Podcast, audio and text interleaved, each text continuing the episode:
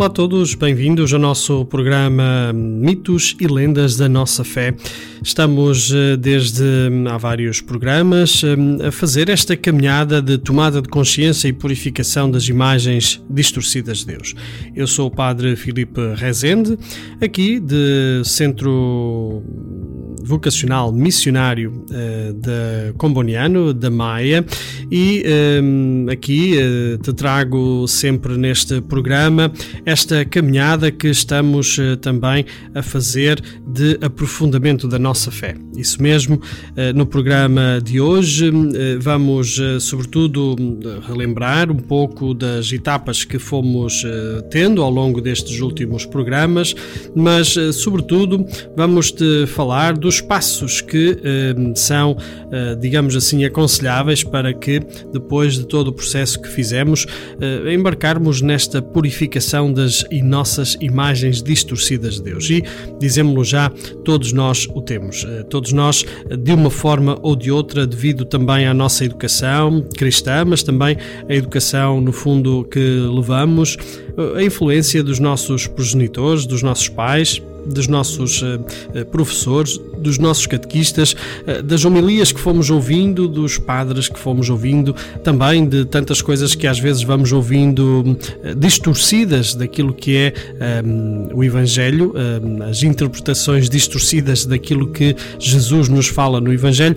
Tudo isso foi e, e é um, aquilo que nos ajuda a gerar uma imagem distorcida de Deus tantas vezes na nossa vida.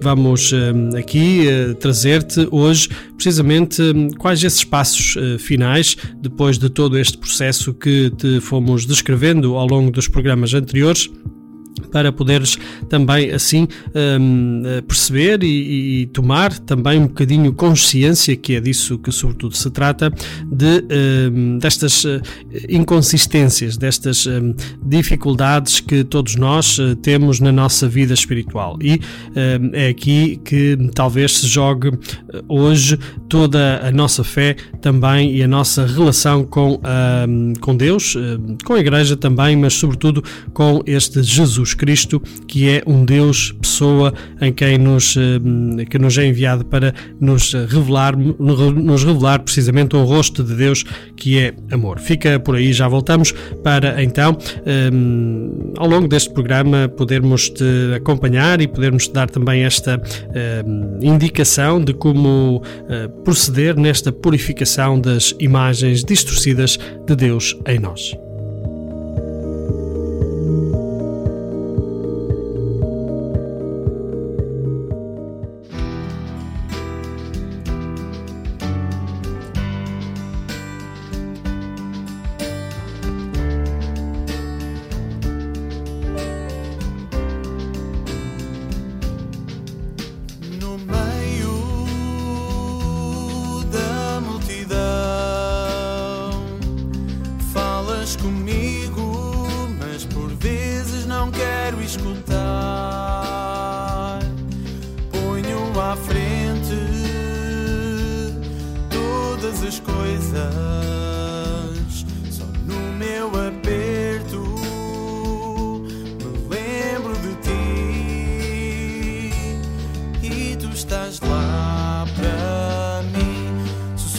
No silêncio o que eu preciso.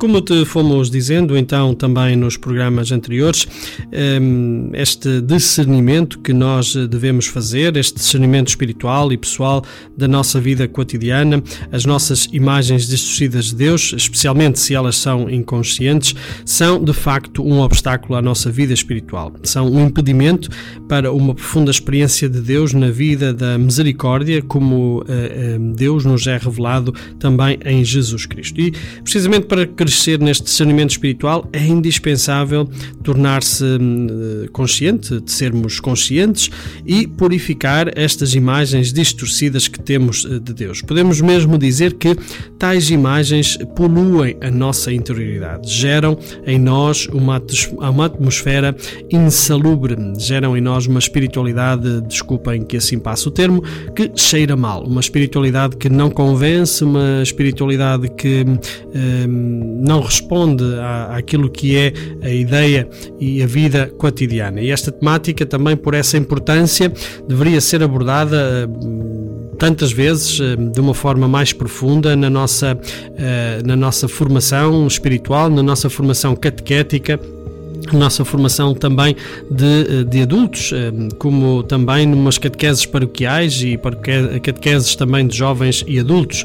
Eh, obviamente que nestes programas fomos te indicando alguns elementos que te podiam também levar um bocadinho a esta, finalizar um bocadinho esta, esta ideia e também ter esta ideia que de facto nós somos muitas das vezes influenciados inconscientemente por estas imagens distorcidas de Deus.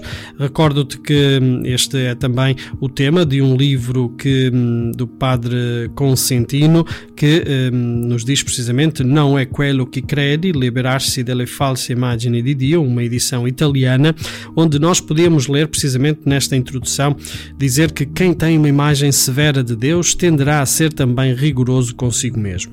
Quem não se consegue livrar da ideia de um Deus que castiga, muitas vezes até dentro de si mesmo tem uma tendência a punir-se. Imagens patológicas de Deus levam a imagens doentes de si mesmo e vice-versa.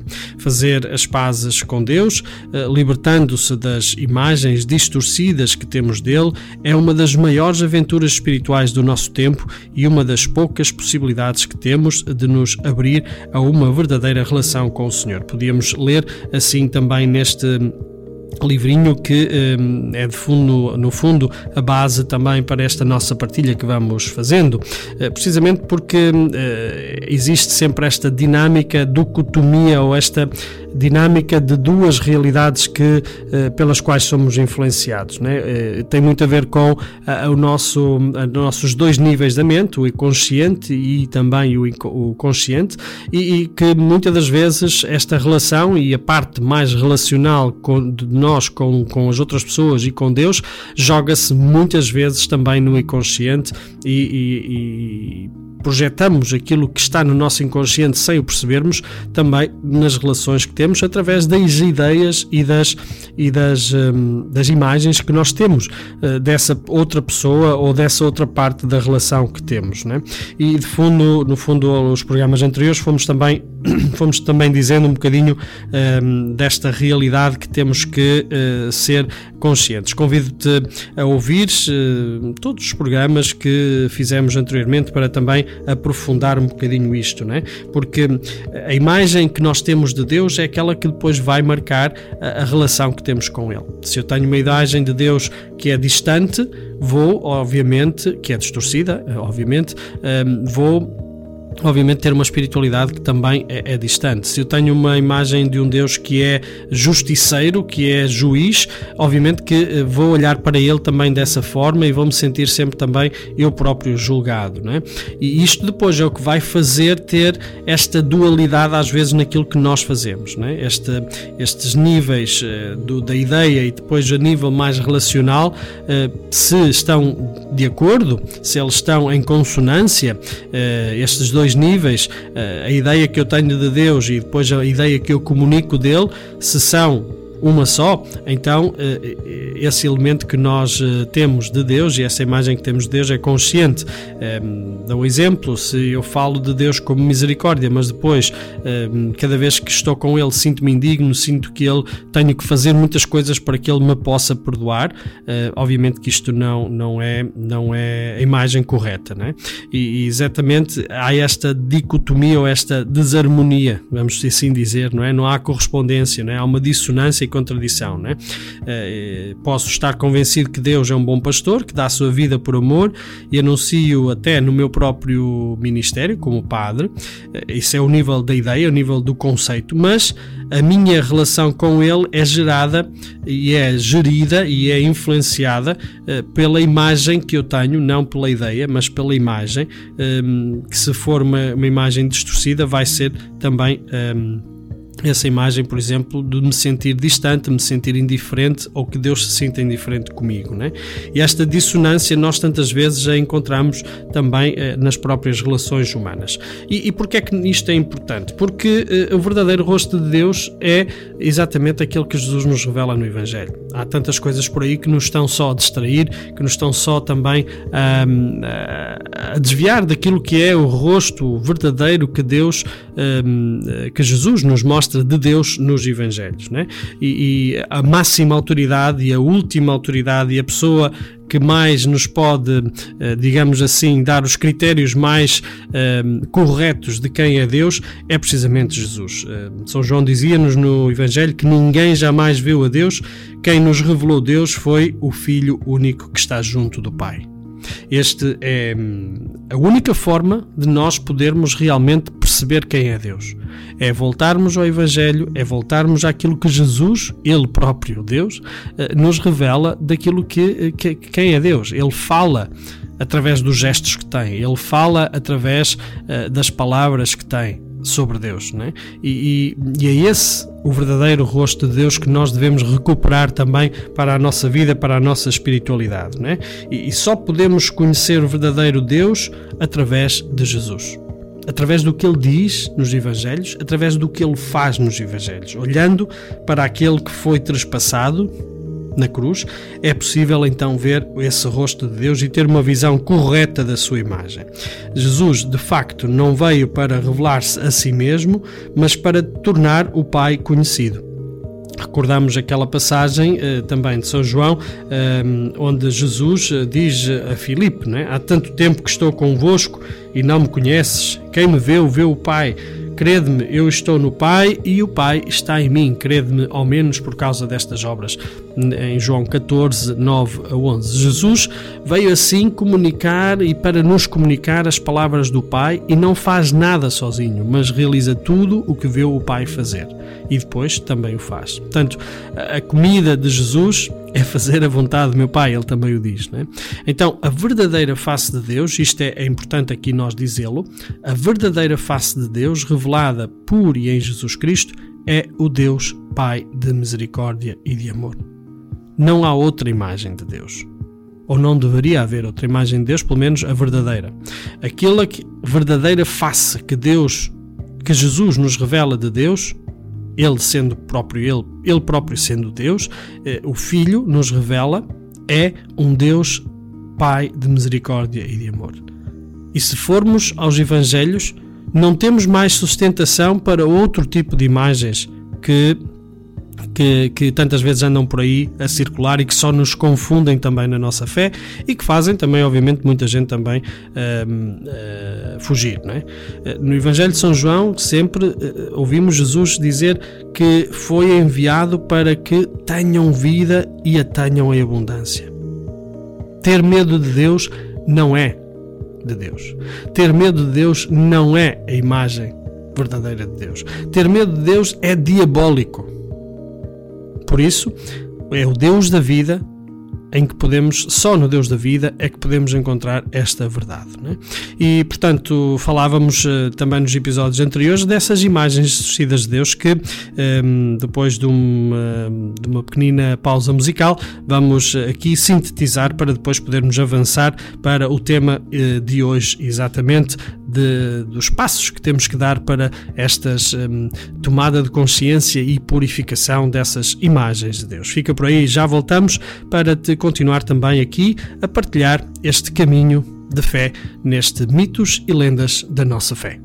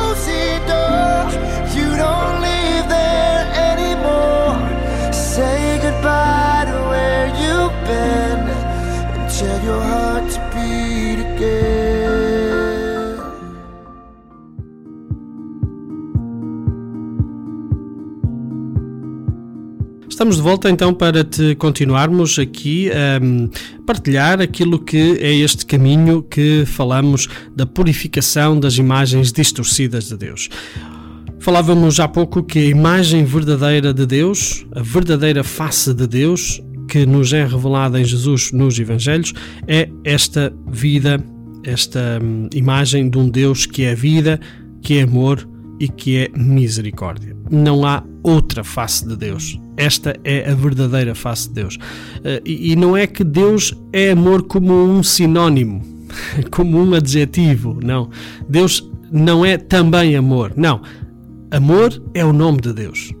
Amor é o, o, sujeito, é o nome próprio de Deus.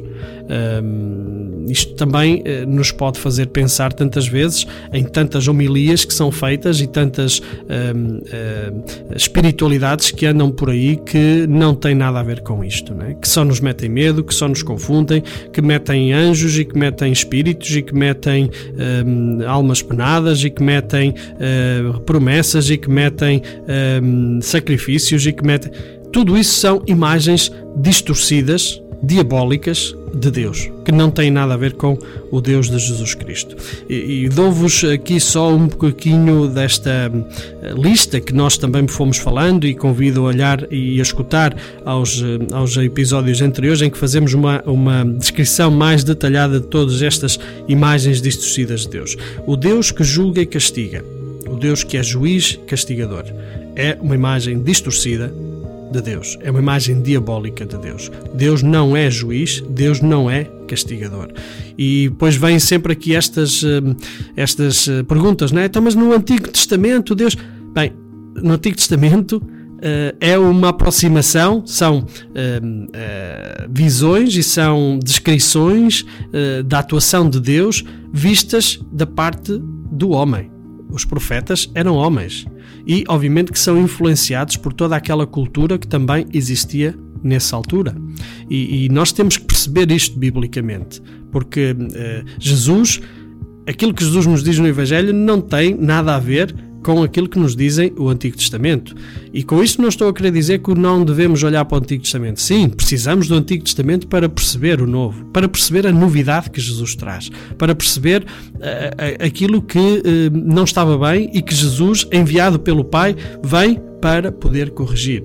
Sabemos bem das, das, dos atritos que Jesus tem também com os fariseus, precisamente por causa destas imagens uh, distorcidas que, que tinham de Deus, destas imagens de um Deus legalista, de um Deus que, que permeia os bons e que fazem bem, que cumprem a lei, depois, independentemente do que é que têm no coração. Sabemos muito bem de Jesus que. Uh, uh, confronta os fariseus e, os, e, os, eh, e, os, e, alguns dos judeus, os saduceus, eh, por estas eh, interpretações humanizadas de Deus, olhando Deus de uma forma humana. E isto continuamos hoje a tê-la. Eu tenho tido pessoas que que me confrontam precisamente com esta, com esta pergunta. Então, mas como é que é? Antigamente Deus era julgador, Deus era isto aqui, agora toda a gente vai para o céu e toda a gente se salva. Isto não pode ser assim. Porquê é que não pode ser assim? Depende de mim perdoar ou depende do outro o meu perdão? Vamos, vamos por esta situação. Vamos por esta situação. Eu quero perdoar alguém. Se a pessoa não aceita esse perdão, o meu perdão continua a ser válido. Independentemente se a pessoa o aceita ou não aceita. O meu perdão e o meu amor por essa pessoa não vai depender de, desse amor e desse perdão ser aceito ou não aceito. E é assim que Deus também uh, uh, nos trata. Né? Não depende de nós aceitar ou não aceitar. Ele já nos dá esse amor. Obviamente que se nós o aceitarmos, também transforma a nossa vida, não é? E, e aqui não, não estamos nesta. Então agora toda a gente vai para o céu. Sim, independentemente de cumprir ou não a lei, porque o que, não, o que importa não é a lei. Jesus veio trazer uma lei diferente, que é a lei do coração, que é mais profunda. Ouviste o que foi dito? Não me atrás, mas eu digo-te também aquele que um, uh, eh, olha o seu, o seu irmão de uma forma errada já está a, também a matar. Portanto, acho que é evidente que nós temos que dar um passo à frente. Um passo à frente. E todas estas pessoas a quem é tão difícil aceitar este amor de Deus, e há muitos na igreja hoje, Há muitas pessoas na igreja que estão uh, com, com, com o pé atrás uh, diante desta realidade, são pessoas que se fecham a este amor de Deus, porque ainda continuam a ter uma imagem de Deus à sua maneira, à maneira humana, e não de aceitar este, esta revelação que Jesus nos faz de um Deus completamente diferente, e daí a, a novidade de Jesus também depois do Antigo Testamento. Mas estava-te a dizer há pouco também destas imagens distorcidas de Deus. O Deus da morte, que quer o sacrifício, o sofrimento, a dor e o sangue Falamos aqui de tantos sacrifícios que às vezes as pessoas fazem como para mostrar a Deus por os silícios e por uh, e sacrificar-se até magoar-se até infligir dor em si próprios para mostrar a Deus que o ama.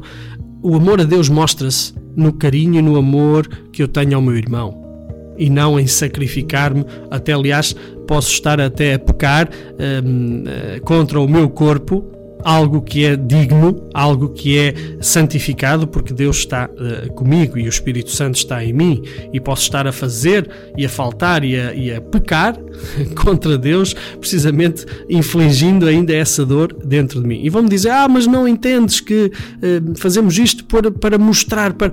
Mas não temos que mostrar nada. Ele é que nos mostra a nós e nós só temos que o aceitar esse amor que Ele nos dá para transformar as nossas atitudes de vida em relação aos outros e em relação a nós próprios. Esta é a dimensão. Não é de mim para Deus, mas sim de Deus para mim. E enquanto nós não estivermos nesta dinâmica, estamos longe daquele que é o verdadeiro Deus que nos é revelado no Evangelho de Jesus Cristo. O Deus legalista, já falámos há um bocadinho, que toma nota de tudo o que fazemos, como uh, ali para depois fazer as contas no final da vida. Então, se portas bem, muito bem levas uh, o prémio. Se portas mal, uh, vais para o inferno. Tudo isto são imagens diabólicas. O Deus da eficiência que exige perfeição.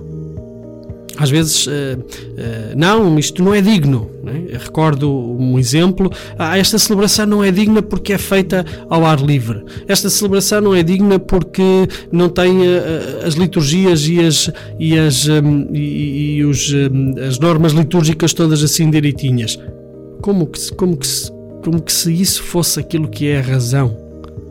A dignidade não está no externo. Jesus disse-o, não é do externo, é do interno.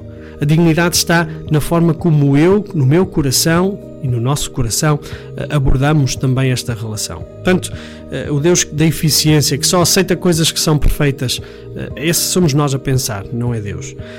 Se assim fosse, também ele não teria aceitado a imperfeição da cruz. Né? A cruz é um falhanço do ponto de vista humano. A cruz não tem sentido, é uma loucura do ponto de vista humano, também o diz São Paulo. Né? Um, o Deus distante e indiferente. Este também é outro, outra imagem de Deus que existe que é muito contrária àquilo que, que, que, é a imagem verdadeira de Deus. Deus não é distante, ele está presente, ele interfere na sociedade. O Deus que desperta medo, que precisa de mediadores para ser apaziguado, precisa de mesinhas, precisa de oraçõezinhas, precisa de, de procissõezinhas, precisa de promessazinhas, precisa de velinhas, precisa de, de devoçõezinhas, etc, etc, etc, dos santinhos e mais alguns para poder apaziguar esse, esse, essa ira de Deus. Não é? Deus, como que se Deus eh, acordasse mal disposto todos os dias, não é? que anda sempre contra nós e que Deus ama-nos, Deus não nos despreza, Deus quer-nos perto dele. Portanto, este Deus que mete medo é uma imagem também diabólica distorcida. O Deus comerciante que se dá se eu lhe der. Uh, então eu vou fazer as promessas para que ele depois me pague também. Então eu tenho direito a exigir. Então eu fui a Fátima a pé. Ah, então, mas eu fui. Porque aqui entram depois aquelas linguagens, né? Então, mas eu fiz tantas coisas pela igreja. Como é que é possível? É? Como é que é possível que Deus não me dê sorte? Porque é que aquela outra pessoa que não liga nada está sempre. E eu aqui a sofrer, não é? Portanto. Uh, percebemos como é que isto nos leva também a dimensões muito, muito distorcidas daquilo que é Deus na nossa vida. Né? O Deus que resolve os nossos problemas. Ok, tu reza, reza muito, fica aí quietinho, porque depois Deus vai te resolver por, por eh, obra e graça do Espírito Santo, por milagre. Não é? Reza muito, tens é que rezar muito, mas não fazes nada. Não é? Depois espera à sombra da bananeira e, e, e conta com o ovo pois naquele sítio para poder também uh, dizer que Deus não atua assim. Deus uh, porque depois porque eu receber esse milagre e não outro? Ah porque eu me porto melhor. Quem é que te o diz? Como é que te o sabes o teu coração e o coração do outro. Ah, pelas, pelas, pelas atitudes, pelas, pelas, um, pelas coisas que nós vamos fazendo, ok, mas tu estás sempre à volta da pessoa 24 horas para perceber se a pessoa de facto é aquele a maneira de fazer ou não. Pode ter tido um momento de, de, de, fraqueza, mas normalmente, ou seja, caímos sempre aqui no julgamento, não é? O Deus hedonista que gratifica as nossas necessidades, né? O Deus da máquina dispensadora de favores, eh, que eu ponho lá a moedinha para ele depois também me dar aquilo que eu mereço. Muito bem, hum, eu gostaria muito de avançar, porque senão não vamos ter tempo para a parte final, hum, mas é isto um bocadinho também o sumário daquilo que falávamos das imagens distorcidas de Deus mais comuns, que são imagens diabólicas, são demoníacas porque nos afastam de Deus. Uh, o Deus que é uh, revelado por Jesus Cristo, um Pai de amor e misericórdia. Fica por aí, já voltamos para te continuar também a, a oferecer esta reflexão que fazemos aqui neste programa Mitos e Lendas da Nossa Fé.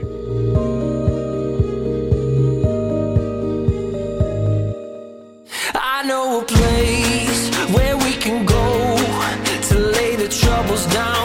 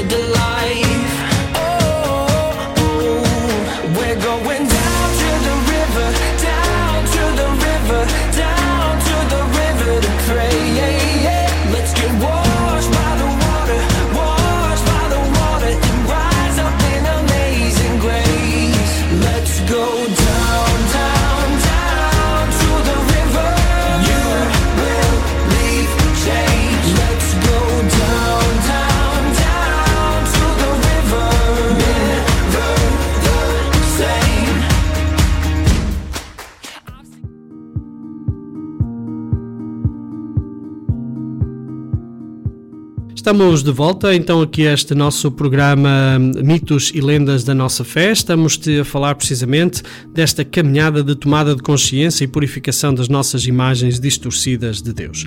E falamos-te hum, ainda há pouco sobre hum, essas imagens mais comuns que são distorcidas e que são imagens diabólicas porque nos afastam de Deus e que no fundo estão tão presentes uh, na nossa sociedade.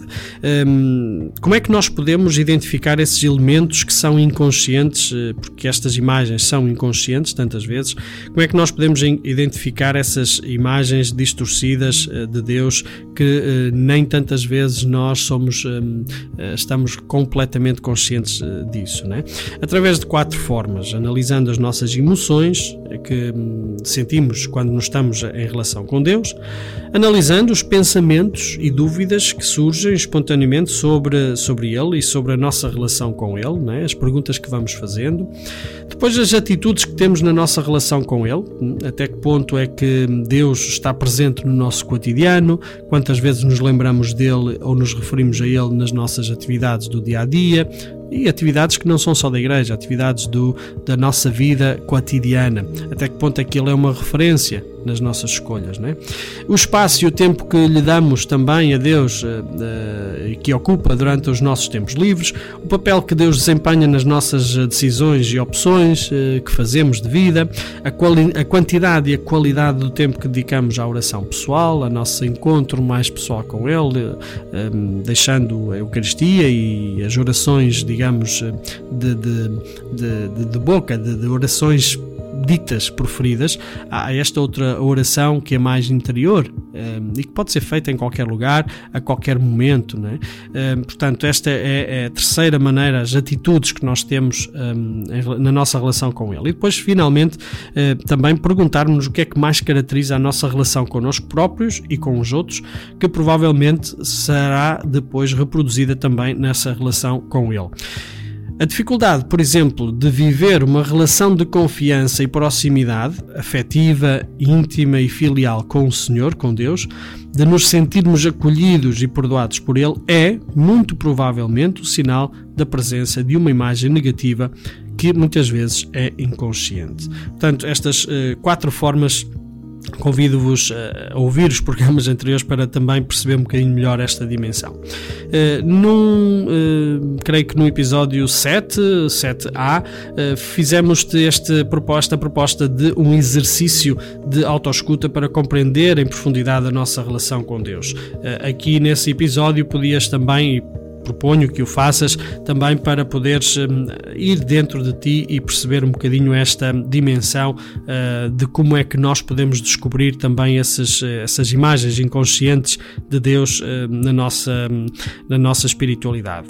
E, perguntamos-nos, ok, de onde é que vêm estas imagens distorcidas de Deus? Uh, num dos últimos episódios também te referimos que um, em, criança, a maior parte destas imagens distorcidas surgem precisamente quando nós estamos na nossa uh, meninez, digamos assim, até provavelmente aos 7, 8 anos. Né? A criança, por causa da sua uh, limitada habilidade relacional reflexiva, né? nós quando somos miúdos não temos uh, o pensamento desenvolvido, né? Um, que isto acontece mais ou menos, começamos a ter essa habilidade até mais ou menos, ou quando chegamos aos 7, 8 anos de idade. Ora, até essa altura nós pensamos através de imagens e símbolos. E por isso, antes de, uh, da ideia, forma-se em nós a imagem, as imagens das coisas e também a imagem de Deus. Não é? E esta imagem é uma operação criativa de cada um de nós, em criança, embora seja uma colagem de estímulos vindos do ambiente em que vivemos. E é aqui que nós começamos a perceber então eh, esta origem de onde é que isto vem. É? Para uma elaboração da imagem que temos de Deus vão contribuir várias coisas. Primeiro de tudo, a nossa história pessoal, com as nossas alegrias e feridas que ela nos deixou. Depois também a cultura e a formação que recebemos, especialmente a religiosa, a catequese, as homilias que ouvimos, a forma como nos vão falando de Deus até essa idade. Depois também a relação com os nossos pais ou outras pessoas significativas, mas eh, especialmente durante a infância. Também as mensagens positivas e negativas e a atitude fundamental diante da vida que nós interiorizamos eh, durante a nossa infância. Né? Ora, tudo isto podemos perceber que nós não controlamos. Isto são coisas que um, com as quais nós crescemos. E é aqui que talvez precisamos dar este clique, não é? Não depende de mim, depende da forma como eu também fui educado e como estou a ser influenciado um, por essas imagens que se geraram em mim até aos sete anos das várias coisas, também da própria vida, não é? E a imagem de Deus também faz parte deste, deste, uh, deste núcleo, deste uh, número de imagens, deste conjunto de imagens que nós uh, criamos em nós até aos uh, 7, 8 anos. Né?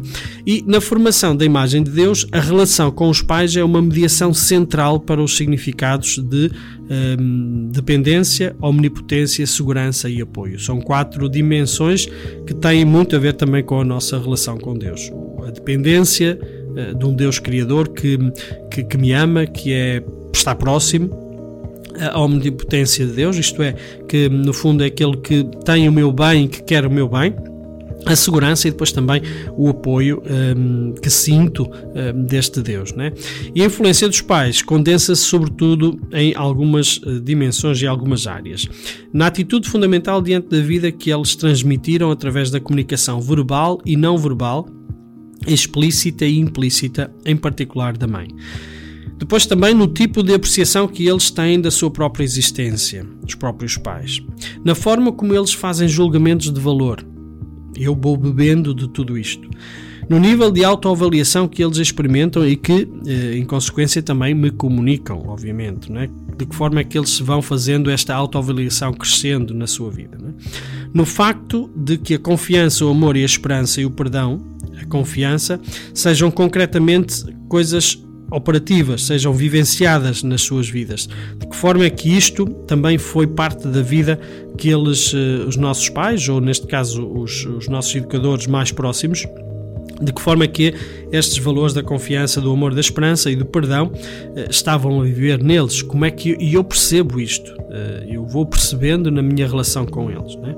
Portanto, há uma estreita ligação entre a relação tida na infância com os pais e com outras pessoas significativas e a relação que tenho com Deus por causa de um mecanismo que se chama de transferência. Né? Este mecanismo é um mecanismo psicológico, obviamente, que eh, nós, eh, tudo isto que influi eh, de maneira durável na, na atividade e nos comportamentos religiosos até à minha idade adulta, é influenciado por esta forma como eu vivo com a minha relação com os pais ou as pessoas importantes no meu crescimento e depois eu transfiro isso também inconscientemente, obviamente, para a minha relação com Deus. Por exemplo, uma pessoa que muito cedo teve de fazer tudo sozinha vai achar difícil depender de Deus. Uma outra que não se conseguia comunicar com a sua família experimentará a mesma dificuldade para se comunicar de forma transparente e sincera com Deus na oração. Por exemplo, um indivíduo sobre o qual desde sempre tem pesado o julgamento dos outros e tem sido um sentimento de eh, tem sentido um ou tem tido um, um sentimento de inadequação, sentindo-se inferior e limitado, pode ter também dificuldades em quatro áreas, por exemplo, para acreditar no amor incondicional de Deus por ele ou por ela. Ou pelo contrário, para reconhecer as próprias falhas para pedir perdão e para perdoar as pessoas de quem não se sente acolhido e estimado. Tanto estas dimensões que são onde eh, a origem, digamos assim, que depois se torna tudo um bocadinho inconsciente da nossa parte, porque são formadas em nós estas imagens até aos nossos 7 anos. 7, 8 anos, vamos dizer. Vamos sair para mais um momento musical e já voltamos para depois também eh, continuar e finalizar esta, estes passos que são necessários para essa purificação das imagens distorcidas de Deus em nós.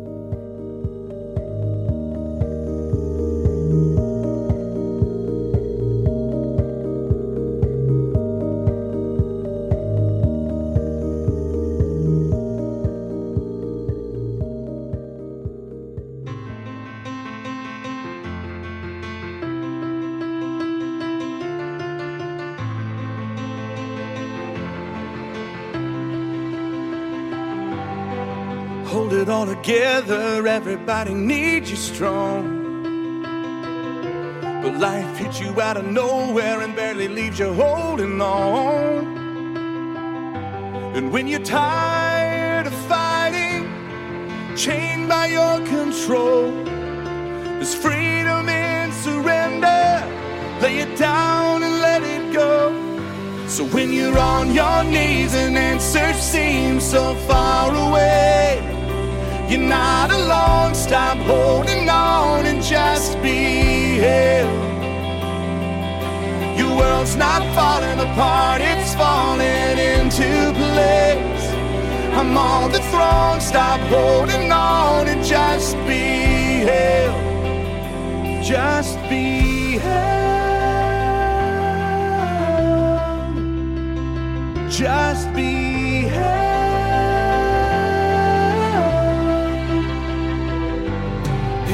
If your eyes are on a storm, you wonder if I love you still.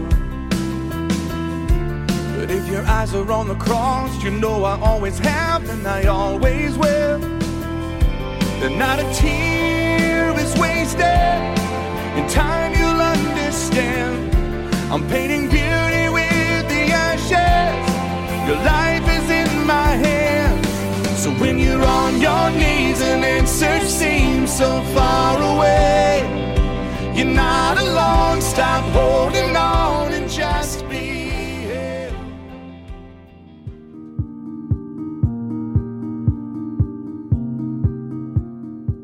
Estamos de volta aqui ao Mitos e Lendas da Nossa Fé. Estamos eh, neste episódio a também eh, fazer uma retrospectiva daquilo que eh, temos vindo a abordar nesta tomada de consciência e purificação das imagens distorcidas de Deus que todos nós temos e que temos que, hum, de alguma forma, se quisermos ter uma relação com Deus hum, como uma relação filial, de confiança, teremos obviamente também que analisar na nossa vida. Falamos de, de várias imagens distorcidas, a origem dessas imagens distorcidas. E agora, hum, antes de te darmos então também um bocadinho os passos que são as sugestões feitas para esta hum, eh, purificação das imagens de Deus, devemos perceber que hum, por causa desta eh, inconsciência que tantas vezes existe na nossa, nas nossas imagens distorcidas de Deus, eh, há uma como que uma dificuldade acrescida em podermos reconhecê-las na nossa relação, em nós, em nós próprios, também na nossa relação com Deus, eh, de alguma forma eh, como que são impermeáveis, né? a impermeabilidade destas imagens inconscientes que temos de Deus é algo que hum, portanto, devemos realmente ter também consciência. Porquê?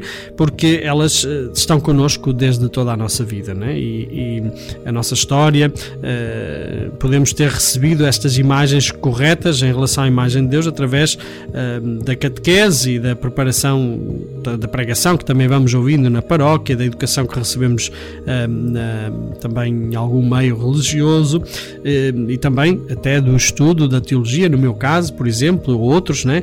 e até com professores bem preparados, né? e tudo isto eh, é a nível da ideia, mas não a nível da imagem. Né? E, e tudo isto não chega automaticamente às dinâmicas internas que existem dentro de nós para transformar essas imagens distorcidas de Deus que foram formadas na nossa infância. Podemos, na teoria, saber tudo muito bem, Deus é amor, Deus é misericórdia, mas depois nas nossas relações é que isso depois já não funciona dessa forma. Porquê? Porque nós temos essa imagem hum, inconsciente, distorcida de Deus em nós e então não bate a bota com a perdigota, como podemos assim dizer. Muito bem. Qual é hum, Quais são os passos para podermos hum, aprofundar e purificar as nossas imagens distorcidas de Deus? Primeiro tudo, não há fórmulas mágicas, não há atalhos no caminho desta purificação e transformação das nossas imagens distorcidas de Deus, porque isto é um processo. E é um processo que requer paciência, que que requer perseverança, que requer muita confiança eh, no Senhor, em Deus, que antes e muito mais do que nós, é Ele o primeiro a desejar que esta mudança se opere em nós, né? para fazermos conhecer e experimentar o seu amor e a sua misericórdia. Né? Portanto, é é preciso estarmos conscientes disto. Isto não é carregar no botão e não é uma, uma, uma fórmula mágica para que isto também hum, vá acontecer até porque é uma coisa muito interna, muito, eh, muito profunda em nós, né? e só quando nós o trouxermos para a nossa consciência, só quando nós começarmos a analisar dentro de nós estas dinâmicas, sem nos julgarmos, sem estarmos aqui a dizer que somos pecadores e que somos e que isto temos esta imagem de Deus porque somos maus e porque somos um, não somos bons suficientemente para Deus. Portanto deixem essas partes todas. Isto é, é, é mais uma que é, é consequência da imagem distorcida de Deus que temos em nós não é? Portanto um, entrar neste processo com paciência com perseverança, eh, com confiança. E isto não é uma coisa que vá acabar. É, é, o importante é começar este processo e continuar este processo ao longo de toda a nossa vida, porque muitas vezes nós somos influenciados, e eu disse-o já aqui e tenho dito sempre, eu próprio, que já começamos, eu já comecei este processo há bastante tempo, eh, dou por mim de vez em quando também ainda a ter pensamentos e a ter às vezes até algumas hum, tendências a querer fazer algo, decidir algo, baseadas também na influência que estou a ter de uh, imagens que não estão completamente clarificadas e purificadas né, de Deus. Né? Uh, sobretudo uh, nos julgamentos que se faz, nas, nas, hum, nos julgamentos fáceis, sobretudo, que fazemos sobre nós. Né? Portanto, então, quais seriam estes passos? Uh, propomos aqui sete passos. Primeiro tudo, tomar conhecimento das nossas imagens distorcidas e demoníacas de Deus. Não se pode transformar aquilo que não se conhece. E aqui uh, sugiro-te o passo desta deste processo, que era aquele exercício um, num dos podcasts, creio que o número 7, ou 7A, ou 7B, qualquer coisa assim, que nos faz, precisamente, uh, nos ajuda a fazer este exercício de autoescuta para percebermos se, quais são estas influências destas imagens distorcidas de Deus que temos em nós. Depois, uma segunda sugestão é entender de onde é que ela vem. De onde é que vêm estas imagens? Portanto, a nossa história e a educação recebida, a nossa cultura, o contexto religioso, as dinâmicas psicológicas relacionadas com tais imagens. Portanto, rever o nosso passado religioso confrontando com as nossas imagens de Deus para não as sofrer passivamente, hum, estarmos a ser influenciados e, e sofrer como que sem poder fazer nada, e desta maneira ser capazes nas decisões mais importantes, como na vida cotidiana, de distinguir o que vem do bom espírito e do que vem do mau espírito. E aqui não tem nada a ver com o espiritismo, nem tem nada a ver com o demónio, nem com, com, um, com, uh, com uh, o Satanás. Né? Não, aqui temos que perceber de onde é que poderão vir estas influências. Né? Recordar o tipo de catequese que eu tive, o que é que os catequistas me foram dizendo, recordar a educação que eu tive, uh, se foi reprimida, se foi uma expressão muito típica às vezes é olha, tem cuidado porque Deus vê tudo. Deus, eh, Deus eh, se portares bem, depois Deus vai ter a recompensa né? se portares mal, olha que depois Deus vai te castigar. E ouvir isto uma, duas, três, quatro, cinco vezes até aos sete anos, que nós não temos a capacidade de pensar e de articular o pensamento vamos criar em nós essa imagem que depois fica lá marcada. Portanto, olhar para trás, rever o nosso passado, a nossa formação, de até que ponto é que, ehm, depois de reconhecer que se calhar pode haver esta ou aquela outra imagem, refiro-me àquelas imagens que falamos distorcidas, porque é que, onde é que elas podem vir? Onde é que poderá estar a origem dessas imagens? Né? E, e, depois aqui eh, poder-me eh, ajudar também a distinguir o que é que vem do bom e do mau espírito. Né? O crescimento espiritual depende deste confronto esclarecedor com o próprio passado. Se se quer continuar a ignorar as feridas dolorosas da vida, se se continuar também a reagir e a adotar as estratégias habituais e destrutivas de sobrevivência, como pode ser a adaptação passiva ao meio ambiente, a eficiência, o ativismo, o sentimento de culpa, exatamente como era na infância, com a finalidade de evitar qualquer retorno doloroso ao passado. São estes sistemas de autodefesa que nós também encontramos para que aquela ferida que possamos ter hum, de uma imagem distorcida, mas também de alguma coisa que aconteceu, eh, não me continua a magoar. Então nós eh, adaptamos-nos eh, passivamente às coisas sem ir ao, ao profundo dessa questão. É? Portanto, entender bem de onde é que estas hum, onde é que estas imagens vêm, né? E, aqui o bom e o mau espírito não tem nada a ver com uh, Satanás, como dizia, tem a ver sim com uh, um, esta dinâmica que existe dentro de nós, que o bom espírito uh, suscita em mim pensamentos e, e, e atitudes que me fazem sentir bem, efetivamente bem, não bem por um bocadinho, não é como se bebesse aqui um, uma cerveja ou duas e ficasse alegre, não é? Esse é, uma, esse é um bem, é um sentimento de bem que, que depois passa, que depende daquilo que, que eu, de algo externo, não é? Que eu introduzo em mim. Não, aqui é uh, o bom espírito que me, me, me, me suscita em mim pensamentos que me, que me dão esta vida vida concreta, né? de, de, de sentimentos de, de, alegria concreta, né? Uh, concreta e duradoura, que não dependem de coisas externas. Né? E aquilo que vem do mau espírito, que é precisamente o contrário, que é uh, aquilo que me produz em mim medo, que produz em mim angústia, que produz em mim ansiedade, que produz em mim dúvida, que produz em mim. Uh, atenção que a dúvida pode ser também positiva, mas sobretudo se me põe um sentimento de tristeza muita tristeza, é certamente um pensamento, é certamente uma ideia, é certamente algo que não vem de Deus. Né? O terceiro, terceiro passo que eu eh, sou convidado a dar é reconciliar-me com o nosso passado e trabalhar as dinâmicas psicológicas do presente que alimentam estas imagens de Deus para desarmá-las. Uhum. Uh, por exemplo, a autoagressão que alimenta a imagem de um Deus que condena e pune Outro exemplo, o perfeccionismo que projeta em Deus exigências que não lhe pertencem. Outro exemplo, a falta de responsabilidade na vida que nos leva a esperar de Deus o que depende de nós. Hum? É este Deus que reza, reza muito, que depois isto faz-se milagre, não? Eh, portanto, ehm, devemos reconciliar-nos com estas dinâmicas uh, do presente, né? Que, se, que, estão sempre a alimentar um bocadinho esta, esta, estas imagens de Deus para poder então tirar-lhes a força, tirar-lhes o poder, não é? Quer dizer, ehm, eu continuo a pensar num Deus que condena e pune, um, e pronto, isso vai justificar aqui também uh, outras coisas que eu uh, talvez tenha tido no passado, uma certa autoagressão que possa ter também para comigo, né?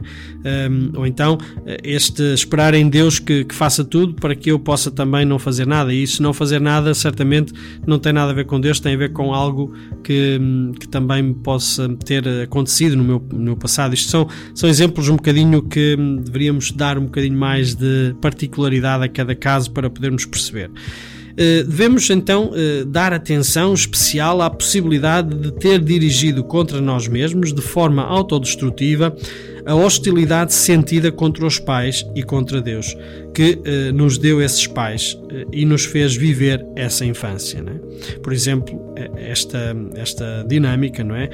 uma forma ah, de, de, hostilidade que nós sentíamos contra os pais, isto todos nós vivemos um certo momento, não é? que não gostar dos pais porque são autoridade e porque nos, nos e nos, eh, nos exigem, nos eh, regulam e, por, e às vezes isto eh, cria em nós estas, esta hostilidade que se não é bem digerida, se não é bem trabalhada, depois torna-se também até problemática durante a vida, nas relações que temos com os nossos pais ou com os nossos progenitores e depois transferimos isso também para Deus porque foi Ele que nos deu esses pais e porque Deus também é uma autoridade, uma, uma figura de autoridade, né? então também transfiro para, para Ele essa mesma essa essa mesma uh, hostilidade, essa mesma, esses mesmos sentimentos. Né?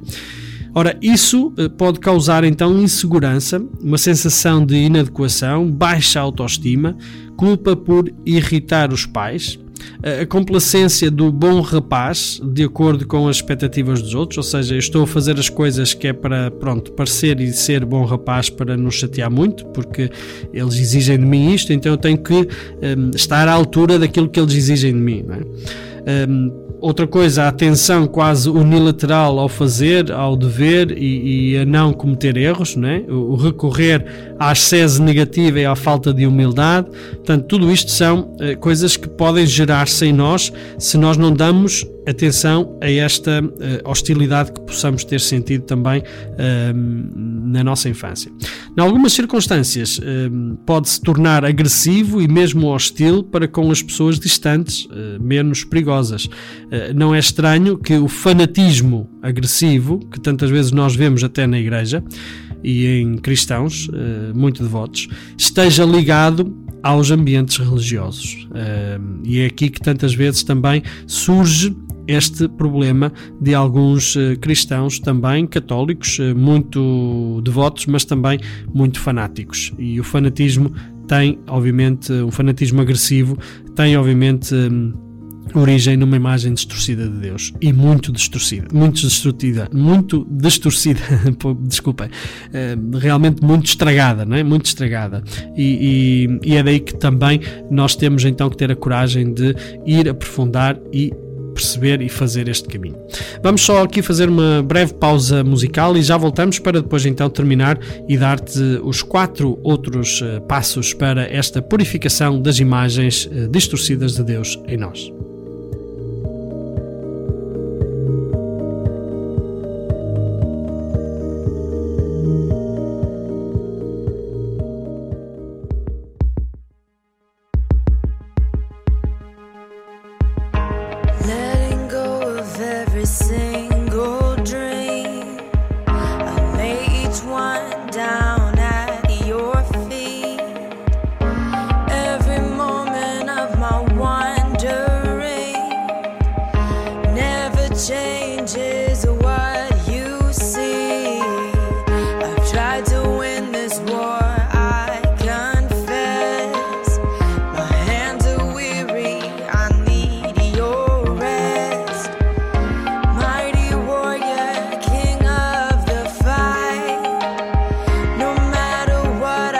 your body.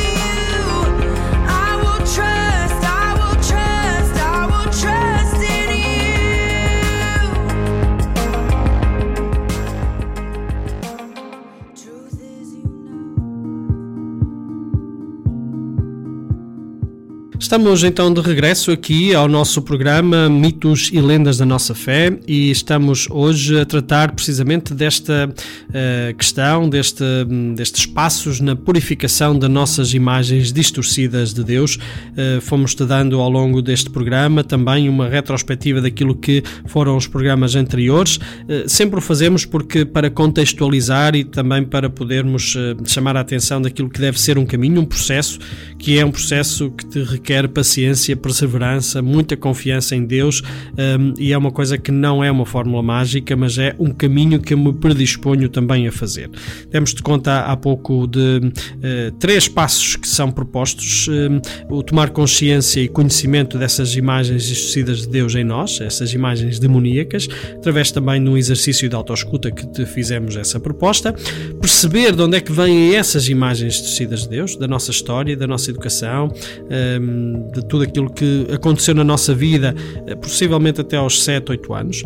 Depois, reconciliar-se com essas coisas que nós vamos encontrando também no nosso passado, que marcaram a nossa infância e que continuam às vezes a dominar. Eh, então, trata-se aqui de trazer à consciência para não para ser dominados por essas eh, coisas que não são conscientes, mas trazê-las à consciência para sermos nós a tomar conta e a dominar essas situações para que não nos continuem a ferir. É? E, e, agora dizíamos-te, damos-te então quatro outras opções ou passos para continuar esta, esta, este processo. Né? O primeiro tudo é dialogar com o Senhor, abrir o nosso coração para lhe expressar as dificuldades que sentimos na nossa relação com Ele por causa das nossas imagens distorcidas. Um, aqui é, é, é fundamental um, pormos-nos nus diante de, do Senhor. Não há nada que Ele não saiba, mas pormos nus não de, no sentido de nos sentirmos impuros, não no sentido de nos sentirmos indignos, no, não no sentido de nos sentirmos um, inferiores ou que não estamos à altura, não no sentido de estarmos a ser julgados, não no sentido de estarmos a ser olhados e, e, e a quem nos está a ser pedido contas. Não, não é isso sentar-se com o meu melhor amigo, sentir-me na presença do meu melhor amigo que me compreende como ninguém me compreende. É? E, e, por isso este, este convite a dialogar com Deus, dialogar com Jesus sobre aquilo que foi, que foi descobrindo também destas imagens distorcidas de Deus, destas pessoas que me marcaram, destas situações que me marcaram. É? Então, invocar com insistência a perseverança o seu espírito para que seja luz e guia neste caminho de purificação e libertação para crescer nesta intimidade com Ele. Portanto, é fundamental ter esta atitude de confiança, de nudez, não no sentido impuro, não no sentido de me sentir indigno, mas de nudez no sentido de dizer não há lugar melhor e mais seguro no mundo em que eu possa estar que não que seja este de estar na presença de Deus. Não tenho nada a temer. É? Vários santos também nos, eh, nos dizem isto: é? nada temas, nada a temer. É? Um outro passo que nos é proposto é olhar pelo Deus, ou melhor, optar pelo Deus da vida. E isto tem muito que se lhe diga: é fazer uma determinação consciente, intencional, de sempre olhar para as coisas da perspectiva do Deus da vida, né? escolhendo a vida em todas as suas manifestações, começando daquela presente em nós mesmos, nos nossos irmãos da comunidade, nos nossos irmãos da paróquia, nos nossos, na nossa família, nas pessoas, no meio ambiente e na natureza. Né? Tudo ler e tudo interpretar à luz deste Deus da vida, este Deus positivo, este Deus de amor, este Deus que, que, que é vida e que quer vida para todos. E essa opção não se concretiza, ou melhor, concretiza-se, perdão, desculpem, no cotidiano, nas coisas muito concretas, em pequenos e, e cotidianos comportamentos e decisões. É? Somente a prática desta opção pela vida vai permitir um encontro com o verdadeiro Deus, que é o Deus da vida. Dou um exemplo. Numa situação de conflito, numa situação de dificuldade, numa situação de, de, de tristeza, numa situação de desânimo, numa situação de desalento, numa situação de traição, numa situação hum, de dificuldade maior, optar pelo Deus da vida. Ver as coisas de uma perspectiva positiva, da perspectiva de um Deus que está perto, de um Deus que quer ajudar, de um Deus que me dá a força para poder saber como sair desta situação e não uh, optar pela crítica fácil, não optar pelo julgamento, não optar por tudo isto que, ehm, que não é o Deus da vida, é o Deus da morte, obviamente. Né? Portanto, fazer esta opção deliberada e intencional. Uma sexta proposta é alimentar a nossa relação com o verdadeiro Deus, né? revelado por e em Jesus Cristo, através de uma prática que é muito anciã no, no, no, nossa, na nossa prática cristã, que é a prática de rezar a palavra de Deus, né? a lectio divina, a, a leitura divina, né? dando tempo à oração e permanecendo na sua presença. Né? Temos que voltar a ler, meditar, rezar o Evangelho, abrindo as nossas vidas ao encontro pessoal com Jesus. Só Ele pode purificar a nossa imagem de Deus. E este convite é um convite a toda a Igreja. Se calhar deixarmos-nos tanto de ladainhas e procissões e, e devoções uh, e balbuciar de palavras vazias, uh, sem sentido, numa repetição que hum, não sai do coração tantas vezes e, e acaba por ficar, se calhar, um bocadinho só na exterior exterioridade, né? e não estou a julgar situações em que de facto também repetir a oração do terço, a oração são orações profundas, mas é centrar-se mais no Evangelho, conhecer mais o Evangelho, conhecer mais aquilo que Jesus nos diz sobre o Evangelho. Só desta forma nós podemos um, aproximarmos mais da fonte, da raiz, uh, do original. Né? Não deixemos, não andemos aqui com cópias, não andemos aqui com um, arranjozinhos né, religiosos. Vamos à fonte, vamos beber daquilo que Jesus nos diz no Evangelho. E só dessa forma, fazendo essa oração, uh, percebendo e rezando o Evangelho na nossa vida, uh, podemos realmente uh, conhecer mais a imagem do Deus verdadeiro. Portanto, deixar-nos dessas coisas todas de uh, espíritos e exércitos de São Miguel e adorações com balbuciado de palavras e sentimentos e, e, andar ali com ladainhas e mais ladainhas e mais procissões e mais devoções, uh, cumprir de preceitos, etc, etc, etc, etc. Tudo isso, uh, por si só, se não é inspirado e se não é baseado num, num contacto com o Evangelho, com Jesus Cristo do Evangelho, acaba por ser uma fezada e acaba por ser uma, uma doutrina e acaba por ser uma, uma, uh, uma ideologia e não um encontro com uma pessoa. Não é um encontro com Deus. E por isso, uh, a chamada de atenção aqui muito forte para nos encontrarmos com Jesus Cristo. A oração é encontrar-se com Jesus Cristo. Por fim, uh, deixo-vos ainda com esta outra prática que é uh, obviamente muito lógica, mas que também é importante, que é praticar o, acompanhamento espiritual, né? com uma pessoa uh, de experiência e capaz de nos orientar para uma maior integração psicoespiritual. Né? E esta é uma ajuda fundamental no caminho para um encontro mais profundo e autêntico com o verdadeiro Deus. Encontrar uma pessoa que hum, me possa também ajudar a fazer este caminho de encontro com o Evangelho e também com quem eu possa confrontar-me e, e, dizer: Ok, vivi isto, senti isto, hum, pensei isto, uh, tive um bocadinho esta, este, este, este, este caminho, fiz este caminho de, de, de, de aprofundamento com o Evangelho, com Jesus Cristo um, e ter alguém que me diz: Sim, isto realmente soa a genuíno, sim, isto realmente soa pessoa a que é a presença de Deus. Ou então dizer, irmão, se calhar por aí talvez não é tanto, é mais por ali. Ou seja, ter um bocadinho aqui um, alguém com quem eu me possa confrontar, muita liberdade, que não é, não é o confesso, não é, não é o ir à confissão, não é o ir só uh, limpar os pecados, não é, não é isto. É, é, uma, uma conversa, uma, aquilo que nós chamamos a direção espiritual, aquilo que nós chamamos uma, uma, uma partilha daquilo que é a nossa vida e a nossa caminhada de fé. São estas, assim, as hum, sugestões que te fazemos para esta purificação das nossas imagens distorcidas de Deus. Chegamos ao final deste nosso hum, tema hum, da tomada de consciência e purificação das imagens distorcidas de Deus. Esperemos que tenha sido de auxílio. Uh, se estás mais confundido, ainda bem. Uh, quer dizer que mexeu alguma coisa e que estamos também aqui a caminhar e a, e a, entrar neste processo e nesta, uh, nesta neste caminho de uh, percebermos um bocadinho e purificarmos aquilo que é verdadeiramente o rosto de Deus.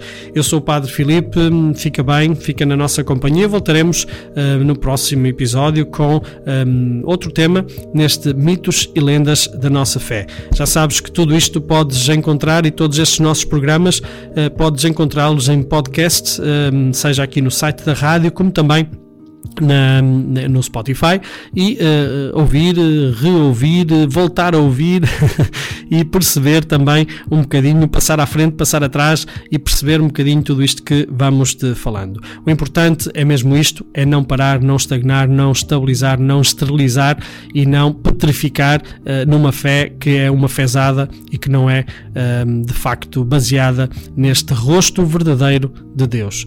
Um Deus que é Pai, de misericórdia, um Deus de vida, tal como nos revelou Jesus Cristo nos Evangelhos. Um abraço, até sempre e nunca te esqueças que Deus realmente te ama incondicionalmente.